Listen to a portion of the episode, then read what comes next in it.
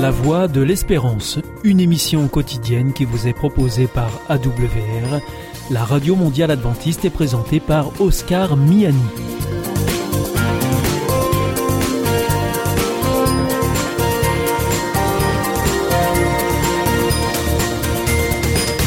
Nous sommes donc euh, ensemble pour les 30 prochaines minutes. Merci de votre fidélité à la voix de l'espérance. Vous êtes toujours plus nombreux à nous écouter sur les ondes, par internet également, sur www.awr.org, ou aussi grâce à votre téléphone au 01 80 14 44 77 si vous nous appelez depuis la France, ou bien au 0033 1 80 14 44 77 si c'est en dehors de France ou encore si vous nous écoutez depuis les États-Unis, c'est le 1 712 432 9978 et il est important de signaler que ces numéros ne sont absolument pas surtaxés. Pour notre programme de ce dimanche, eh bien, nous vous proposons l'étude de la Bible de la semaine.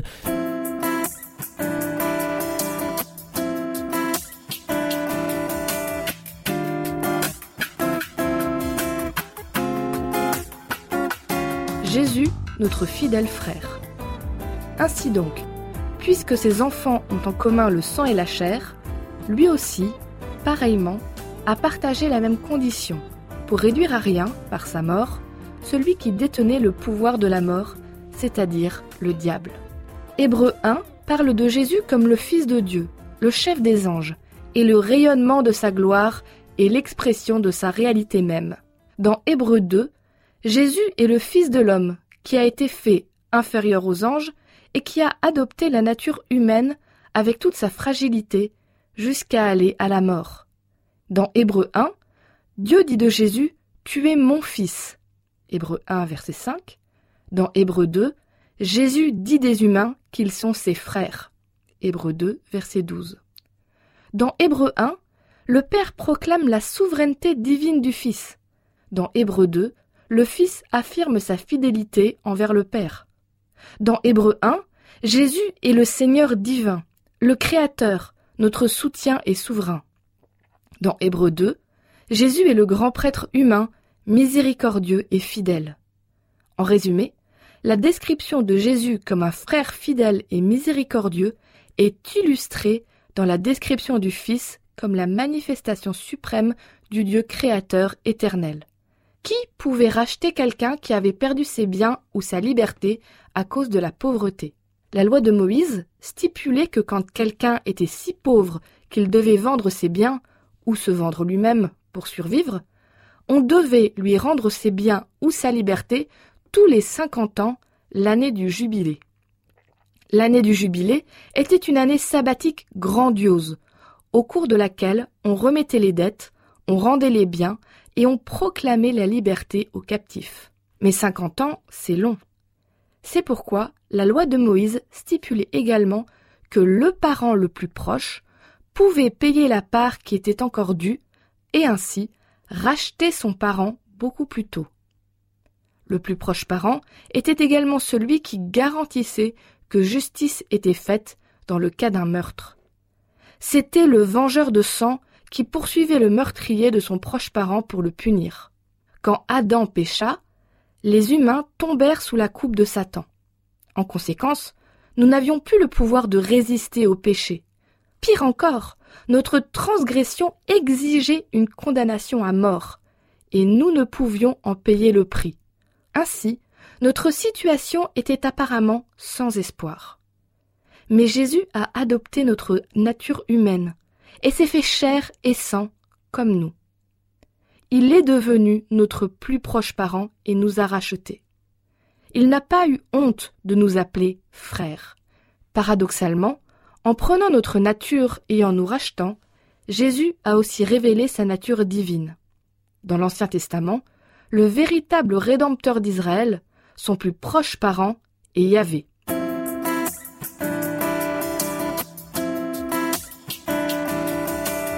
Hébreu dit que Jésus n'a pas eu honte de nous appeler ses frères. Malgré le fait qu'il faisait un avec Dieu, Jésus nous a accueillis comme faisant partie de sa famille. Cette solidarité contraste avec l'humiliation publique dont les lecteurs d'Hébreu souffraient parmi la population. Vous imaginez ce que cela signifiait pour Moïse d'être appelé fils de la fille du Pharaon? Il était quelqu'un d'important dans l'empire le plus puissant de l'époque. Il avait reçu la meilleure formation civile et militaire qui soit. Et il était devenu un personnage remarquable. Étienne dit que Moïse était puissant dans ses paroles et dans ses œuvres. Ellen White dit également qu'il était le favori des armées égyptiennes et que Pharaon avait résolu de choisir son petit-fils adoptif comme son héritier. Pourtant, Moïse renonça à tous ses privilèges quand il choisit de s'identifier aux Israélites, une nation d'esclaves, sans éducation ni pouvoir. Cela faisait partie du problème pour les lecteurs d'Hébreux. Après avoir subi la persécution et la honte, beaucoup parmi eux se mirent à avoir honte de Jésus. Par leurs actions, certains risquaient de déshonorer publiquement Jésus au lieu de l'honorer. Ainsi, Paul appelle constamment les lecteurs à rester fermement attachés à la foi qu'ils confessent. Dieu veut que nous reconnaissions Jésus comme notre Dieu et notre frère. Jésus, notre Rédempteur, a payé notre dette. Jésus, notre frère, nous a montré comment nous devions vivre afin de devenir conformes à l'image de son Fils, afin que celui-ci soit le premier-né d'un grand nombre de frères. Hébreu dit que Jésus a adopté notre nature humaine pour pouvoir nous représenter et mourir pour nous. L'expression le sang et la chair souligne la fragilité de la condition humaine sa faiblesse, son manque de compréhension et son assujettissement à la mort. Hébreu dit que Jésus a été fait comme ses frères en tout. Cette expression signifie que Jésus est devenu pleinement humain. Jésus ne ressemblait pas simplement aux hommes, il était véritablement humain, véritablement l'un d'entre nous. Hébreu dit aussi, cependant, que Jésus était différent de nous concernant le péché. D'abord, Jésus n'a commis aucun péché. Deuxièmement, Jésus avait une nature humaine qui était sainte, innocente, sans souillure, séparée des pécheurs. Nous avons des tendances mauvaises. Notre esclavage au péché commence au cœur de notre nature même. Nous sommes charnels, vendus au péché. L'orgueil et d'autres mobiles pécheurs entachent même nos bonnes actions. Mais la nature de Jésus n'était pas souillée par le péché. Il devait en être ainsi. Si Jésus avait été charnel, vendu au péché comme nous, il aurait également eu besoin d'un sauveur. Mais Jésus est venu en tant que sauveur et il s'est offert pour nous en sacrifice sans défaut à Dieu. Puis, Jésus a détruit la puissance du diable en mourant comme une offrande sans péché pour nos péchés rendant ainsi possible notre pardon et notre réconciliation avec Dieu. Jésus a également brisé la puissance du péché en nous donnant le pouvoir de mener une vie juste, car il a réalisé la promesse de la nouvelle alliance, écrire la loi dans nos cœurs. Ainsi, Jésus a vaincu l'ennemi, et il nous a effectivement libérés, de sorte que nous pouvons désormais servir le Dieu vivant. La destruction finale de Satan, elle, aura lieu lors du jugement final.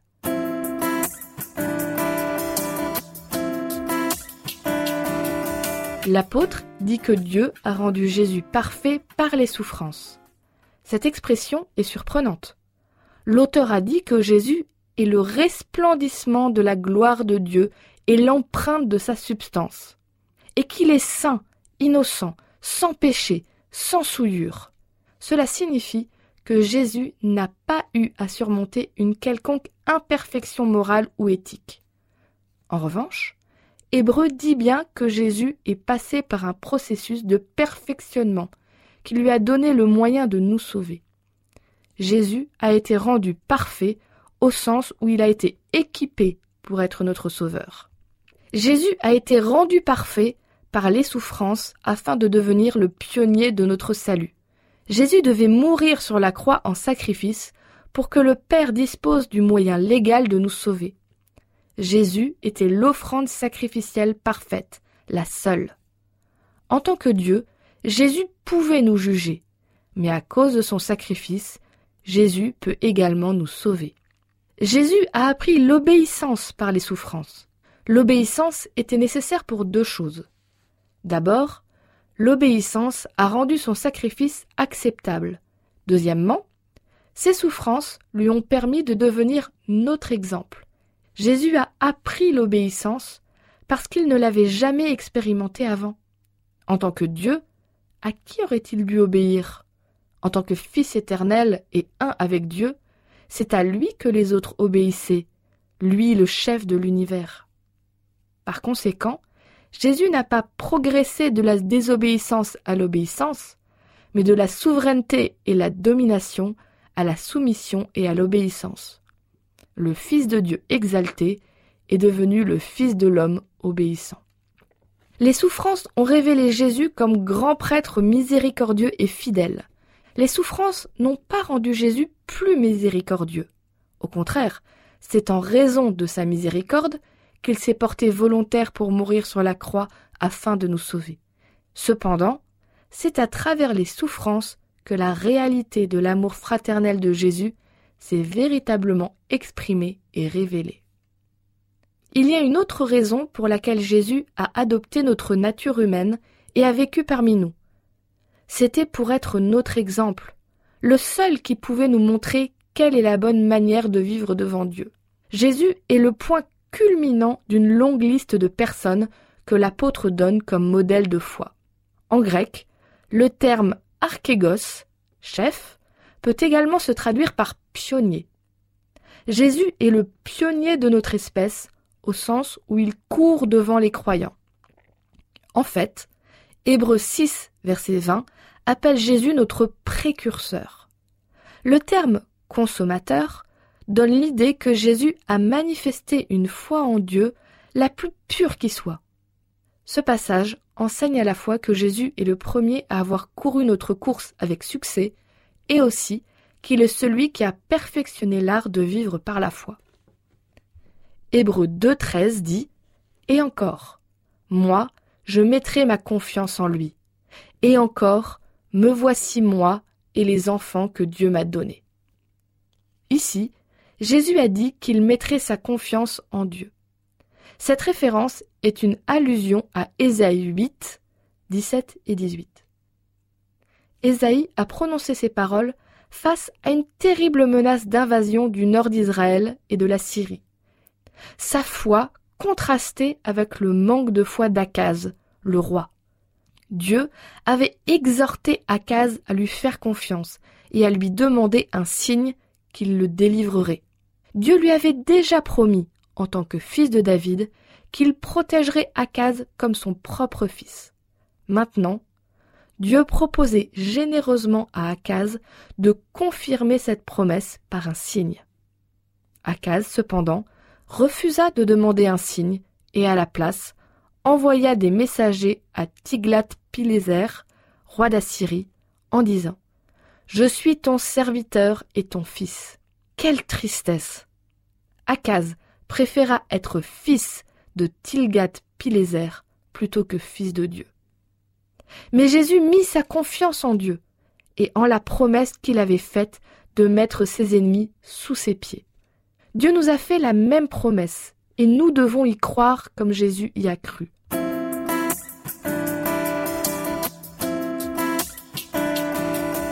On trouve dans Hébreux 2, verset 13, les paroles que Jésus adresse à son Père en parlant de ses frères. Me voici, moi et les enfants que Dieu m'a donnés. Patrick Gray suggère que Jésus est décrit ici comme le gardien de ses frères. Le système romain de tutela impuberum déterminait qu'à la mort d'un père, un tuteur, souvent un frère aîné, devenait responsable des enfants mineurs et de leur héritage jusqu'à leur majorité, ce qui amplifiait le devoir naturel du frère aîné de s'occuper de ses plus jeunes frères et sœurs. Cela explique pourquoi Hébreu nous qualifie à la fois de frères et d'enfants de Jésus. Jésus étant notre grand frère, il est notre tuteur, notre gardien et notre protecteur. Le Christ est venu sur la terre, ayant pris l'humanité étant par là devenu le représentant de l'homme, afin de montrer, dans la controverse engagée avec Satan, que l'homme, créé par Dieu, introduit dans la communion du Père et du Fils, peut obéir à toutes les exigences divines. Par sa vie et ses enseignements, le Christ a donné un exemple parfait du ministère désintéressé qui a sa source en Dieu. Dieu ne vit pas pour lui-même. En créant le monde, en soutenant toute chose, il exerce un ministère constant en faveur de ses créatures. Il fait lever son soleil sur les méchants et sur les bons, et fait pleuvoir sur les justes et sur les injustes. Dieu a mis devant son Fils cet idéal du service. Jésus a été placé à la tête de l'humanité pour être son modèle et lui apprendre ce que c'est que de servir.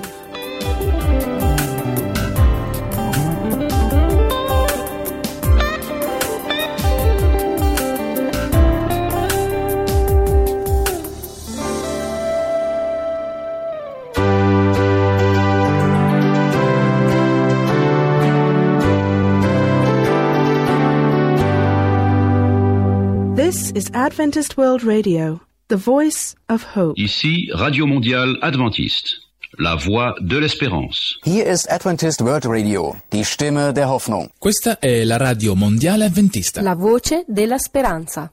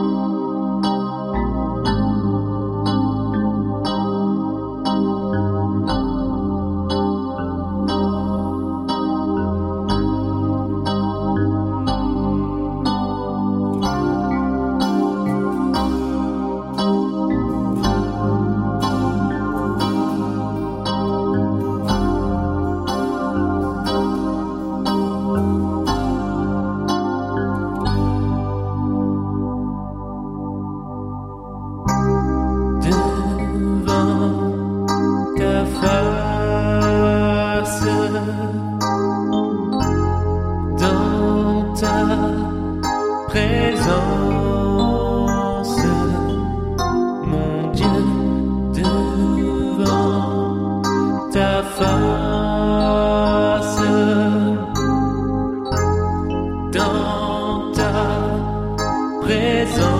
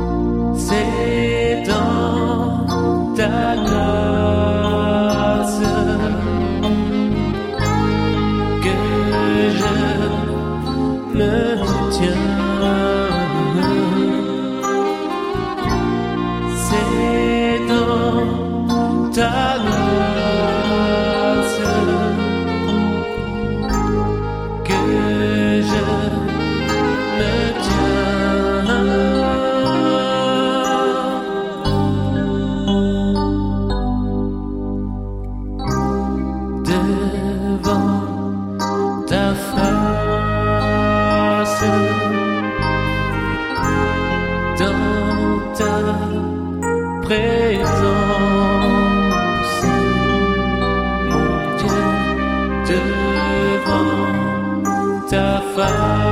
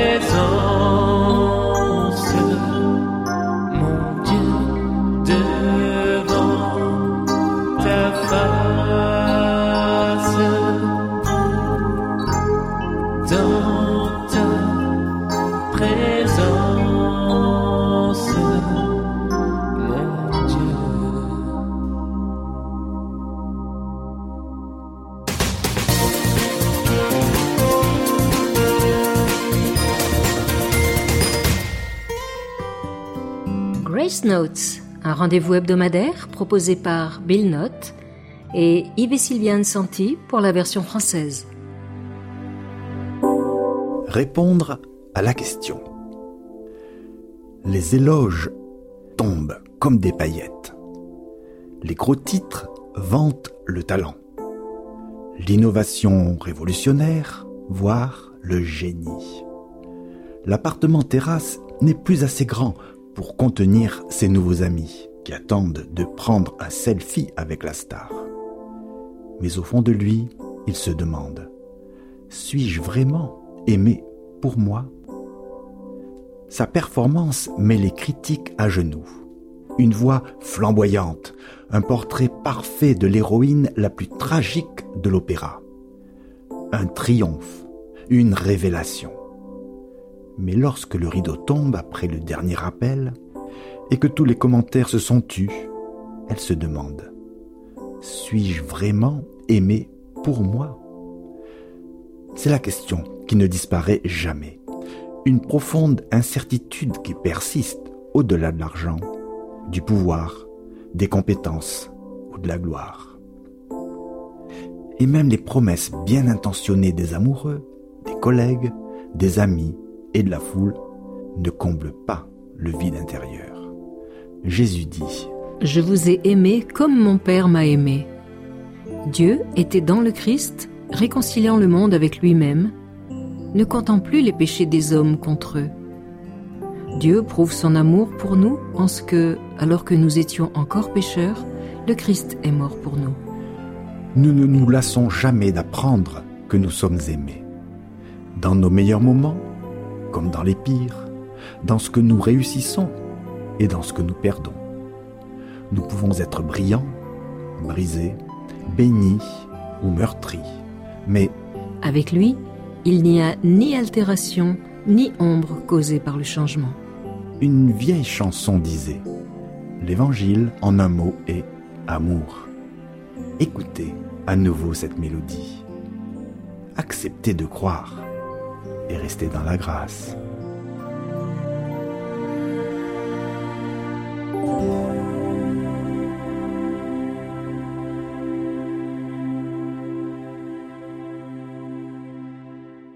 Vous vous sentez isolé, désorienté, perdu, en recherche? L'IEBC, l'Institut de la Bible par correspondance, vous accompagne et vous propose des cours gratuits à suivre chez vous et à votre rythme. Retrouvez-nous vite sur www.iebc.org et vous verrez, votre vie va changer. Parce que croire, c'est la vie. Si vous souhaitez réécouter ce programme ou bien le partager avec vos amis, retrouvez-nous sur www.awr.org. Vous pouvez aussi nous suivre par téléphone. Depuis la France, il vous suffit de composer le 01 80 14 44 77. En dehors de France, vous rajoutez le 0033, puis le 1 80 14 44 77 et depuis les États-Unis, vous composez le 1 712 432 9978. Et pour nos coordonnées postales, eh bien si vous voulez nous contacter, vous nous adressez vos demandes, vos courriers à la Voix de l'Espérance IEBC boîte postale 100 77 193 Damary-Lélis Cedex. Notre émission est maintenant terminée. C'était la Radio Mondiale Adventiste, la Voix de l'Espérance. Je vous souhaite à présent une très bonne continuation. Que Dieu vous bénisse. À demain.